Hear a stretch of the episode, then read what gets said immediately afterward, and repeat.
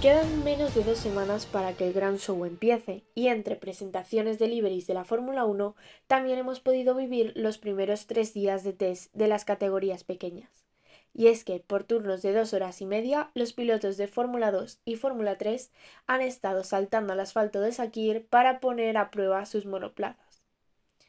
El martes Gregory Southey se hacía con el crono más rápido en la sesión de mañana y en la de tarde el suizo se esperó hasta la última hora de la mañana para marcar su mejor tiempo, ya que el resto de pilotos aún estaban adaptándose a sus Fórmula 3.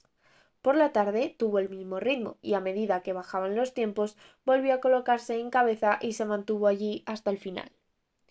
Pero no os creáis que fueron sesiones tranquilas, y es que por la mañana, en cuanto el semáforo se puso verde, todos salieron inmediatamente de los garajes para dar vueltas de instalación, pero fue Tommy Smith el primero en poner un tiempo en la pantalla para Pan Amersfoort Racing. El 1.51.521 del australiano fue el único tiempo durante la primera hora. Fue rebajando los cronos a medida que pasaban los minutos, sobre todo en la última hora de la tanda de la mañana. Solo otros tres pilotos completaron vueltas cronometradas antes de una ráfaga final, cortesía del trío Hitech Pulse 8. A falta de poco más de media hora del final, la pista empezó a llenarse. Nikita Bedrin fue el primero en bajar del 1.50, pero le siguieron muchos más. Gregory Southey consiguió mejorar el tiempo del piloto de Jenser Motorsport, superándolo por poco con un 1.51.155, para terminar la primera mañana como el más rápido de todos. Luke Browin fue el piloto más activo de la sesión, dando 29 vueltas. El inicio de la tarde fue mucho más rápido y todos los equipos, salvo Hitech, salieron inmediatamente a pista. Gabriel Bortoleto, uno de los Rockies de Trident, marcó el ritmo inicial con un 1.49.366, que le situaba a 0,241 segundos por delante de Xiao Colette, segundo tras la primera media hora. Cuando quedaba poco menos de hora y media para el final de la primera jornada, Gabriel Mini fue el más rápido y batió su propio tiempo con un 1.48.453. Lo mejoró dos veces más y se colocó en segunda posición. A falta de menos de 50 minutos para el final de la jornada, mejoró ese crono por partida doble y se situó en el 1.48.214. Prema Racing dio un salto en la tabla al entrar todos en los últimos 45 minutos de sesión. Paula Oron se acercó a 33 milésimas del mejor tiempo de Mini antes de colocarse en primera posición con un 1.47.889. Su compañero de equipo, Sako Sullivan, se puso segundo, mientras que Dino Veganovic fue el quinto más rápido. Southey, el más rápido de la mañana, recuperó la primera posición con un 1.47.692 en la última media hora del día. Pepe Martí acabó tercero con su coche de Campos Racing. Southey bajó el tiempo a 1.47.563 en los últimos 10 minutos, cuando se batieron muchos récords personales, pero el piloto de Art siguió siendo el más rápido hasta la bandera a cuadros. El miércoles la Fórmula 3 volvió a saltar a la pista a las 7 horas españolas y esta vez se acababa el día con Gregory Southey teniendo que compartir el primer puesto de la jornada con Gabriel Mini. Y es que si por la mañana el suizo encabezaba la tabla con un 1.46.642, por la tarde el rookie de High Tech se quedaba al puesto más alto de la sesión con un 1.48.175. Pero entremos a fondo en lo que pasó el día 15.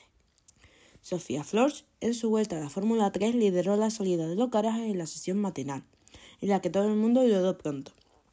Gabriel Bortoleto marcó un 1.47.808 y fue el más rápido en los primeros minutos. Gregoire Saucy se situó a dos décimas y Taylor Barnard de Jenser Motorsport tercero. Pero el piloto de Art Grand Prix no tardó en recuperar la primera posición, con un tiempo de un 1.46.697. Se convirtió en el primer piloto en bajar de 1.46 segundos lo bajó en 55 milésimas a falta de hora y media para el final, antes de que la única bandera roja de la mañana apareciera, después de que Alejandro García se detuviera en la curva 6. Con el semáforo de nuevo en verde, Dino Veganovic, Gabriel Mini y Bortoleto apenas podían repartirse la segunda, tercera y cuarta posición respectivamente, separados por 76 milésimas. Franco Colapinto ascendió en la clasificación y completó los cinco primeros puestos en la última hora. Las temperaturas subieron a medida que se acercaba el mediodía, por lo que las tandas largas se convirtieron en el centro de atención hasta el final de la sesión. Mini fue el más activo de todos, con 39 vueltas a lo largo de la mañana. Hunter Gianni empezó liderando la sesión de la tarde, con Pepe Martí encabezando los tiempos en los primeros compases. Poco después se produjo la segunda bandera roja del día, debido a que Southey se detuvo en la pista, pero la sesión se reanudó rápidamente. Martí rodó un 1.49 para ampliar su ventaja al frente de la tabla, antes de la segunda bandera roja por una salida de pista, esta vez de Oliver Gray. La sesión volvió al verde a falta de una hora 45 minutos. Tommy Smith de Van Amersfoort Racing y Leonardo Fornalori de Trident se turnaron el liderato de cara a la última hora en pista del segundo día. Los tiempos empezaron a mejorar una vez más a medida que se ponía sol, con Bortoleto volviendo a lo más alto de las pantallas de cronometraje con un 1.48.388. Mini volvió a la, primera posición con un poco más de media hora de sesión por delante, 99 milésimas por delante de su compañero de equipo, Sebastián Montoya. Mejoras de tiempo en los últimos 10 minutos de sesión cambiaron un poco el orden de la tabla, con Southey a sol 36 milésimas de hacerse con la P1 una vez más. Montoya, Colet y Veganovic completaron los cinco primeros puestos. El último día de test de la categoría pequeña, los coches tomaron la pista en una sesión intensiva de cuatro horas, ya que muchos pilotos tenían que tomar un vuelo a Abu Dhabi para la última ronda de la Fórmula Regional Middle East. Y tuvimos sorpresa, ya que Gabriel Bortoleto se hizo con el primer puesto de la tabla de la única sesión de la mañana que hubo. El brasileño Gabriel Bortoleto terminó los entrenamientos de pretemporada en lo más alto, marcando un 1.47.417 para liderar el último día de rodaje para Trident. A tan solo 35 milésimas de Gabriele, Mini, Gregor Southey volvió a situarse entre los tres primeros. La sesión extendida se puso en marcha con Rafael Villagómez, ocupando la primera posición en las primeras vueltas, pero Southey no tardó en volver a la cima. El piloto suizo marcó un 1.47.610 para volver a territorio familiar en las primeras tandas. Bortoleto fue el siguiente en hacerse con la primera posición, aventajando en menos de una décima a Southey, con un 1.47.417, en menos de una hora. Paul Aron también situó a Prema Racing entre los tres primeros al cumplirse la primera hora. Hauf Barter y Dino Veganovic estaban separados por cuatro milésimas en cuarta y quinta posición. Mini se colocó segundo, a solo 35 milésimas de la primera posición, cuando se cumplió una hora y veinte minutos. Hacia el ecuador de la última jornada, Art Grand Prix mantuvo a sus pilotos más ocupados, registrando más de 80 vueltas. Southey se mantuvo segundo por delante de Keilen Frederick y Nicola Solop, noveno y décimo respectivamente. A partir de entonces, los runs se convirtieron en el centro de atención de todos, que acumularon kilómetros en varias vueltas. Así se mantuvo a medida que el reloj avanzaba hacia la hora final, con el primer tiempo de Bortoleto, lo que significaba que seguía encabezando la clasificación para Trident. Los stints de carrera siguieron siendo el objetivo de todos los pilotos, y fue Cayo Collet el primero en romper la barrera de las 50 vueltas. El piloto de BAM Ansford Racing alcanzó el medio centenar de vueltas a falta de 30 minutos para el final, cuando la pista se volvió a llenar de tráfico. Hubo una bandera roja a falta de 5 minutos para el final de la sesión, cuando Sofía Flors se paró al lado de la pista. La sesión se reanudó pero a menos de dos minutos para el final nadie volvió a, la pista. Bortoleto se mantuvo en cabeza por delante de Mini y Southey. Collet alcanzó finalmente las 61 vueltas completadas, para encabezar el recuento de vueltas. Y eso fueron los peques. Pero es que intercalados corrían también los 22 pilotos de la categoría media, donde tuvimos sorpresa del equipo de casa, y es que Campos consiguió colocar a sus pilotos en puestos altos de muchas sesiones. Empezamos por el martes, donde Theo Poucher comenzó su temporada 2023 de Fórmula 3 a lo grande. El piloto de ART Grand Prix, que ha vuelto al ritmo de la competición, marcó los mejores tiempos tanto por la mañana como por la tarde. En los entrenamientos de pretemporada. El francés no tardó en recuperar el ritmo y fue más, el más rápido por la mañana, por delante de Jan Durevala de MP Motorsport. Por la tarde, Porsche también se hizo con el primer puesto, rodando en 1.43.165 en los últimos 10 minutos de la carrera. Por la mañana, Jan Durubala, que salió rápidamente del box para dar sus vueltas de instalación bajo el calor del mediodía, puso de nuevo una marcha de acción en la, de la Fórmula 2 en el circuito internacional de Bahrein. Ralph Bourchan se convirtió en el primer piloto en poner el primer tiempo representativo en la pizarra. Su 1 con 45.652 le situó a más de siete décimas del nuevo compañero de equipo de Campo Racing y Rocky Rush Maini. No fue hasta la última hora y media de carrera cuando los mejores tiempos personales empezaron a caer.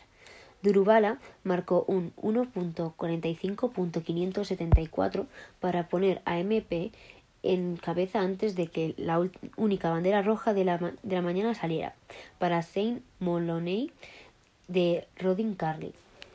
Pourcher se puso en cabeza a los últimos 30 minutos de la carrera, con un, 1.45.226 que le situaba 345 milésimas por delante de Durubala. Ambos se estuvieron en ese orden hasta la bandera de, de cuadros. Mientras tanto, Oliver Berman se mantuvo ocupado dando 37 vueltas de, de volante del coche de Prema Racing. Por la tarde, a diferencia de lo sucedido por la mañana, Richard Balsop no perdió el tiempo y marcó un tiempo representativo en la pizarra, siendo el más rápido con un 1,46.083 en los primeros en los primeros cinco minutos, por delante de Jack Dohan. A medida que el sol se ponía en el circuito de Sakir, los tiempos seguían cayendo.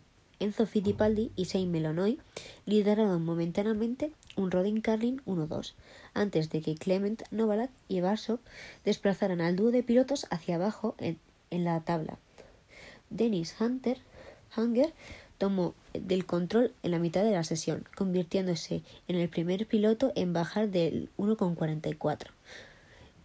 Fue separado brevemente fue superado brevemente por su compañero de equipo Durubala antes de recuperar la primera posición con un tiempo de 1,44.249. Tras una parada con bandera roja en la última hora por Frederick Besti, seis pilotos se intercambiaron los honores de la vuelta rápida. Sin embargo, fue Porsche quien se situó en cabeza con más de una décima de, ventaja sobre Bercho.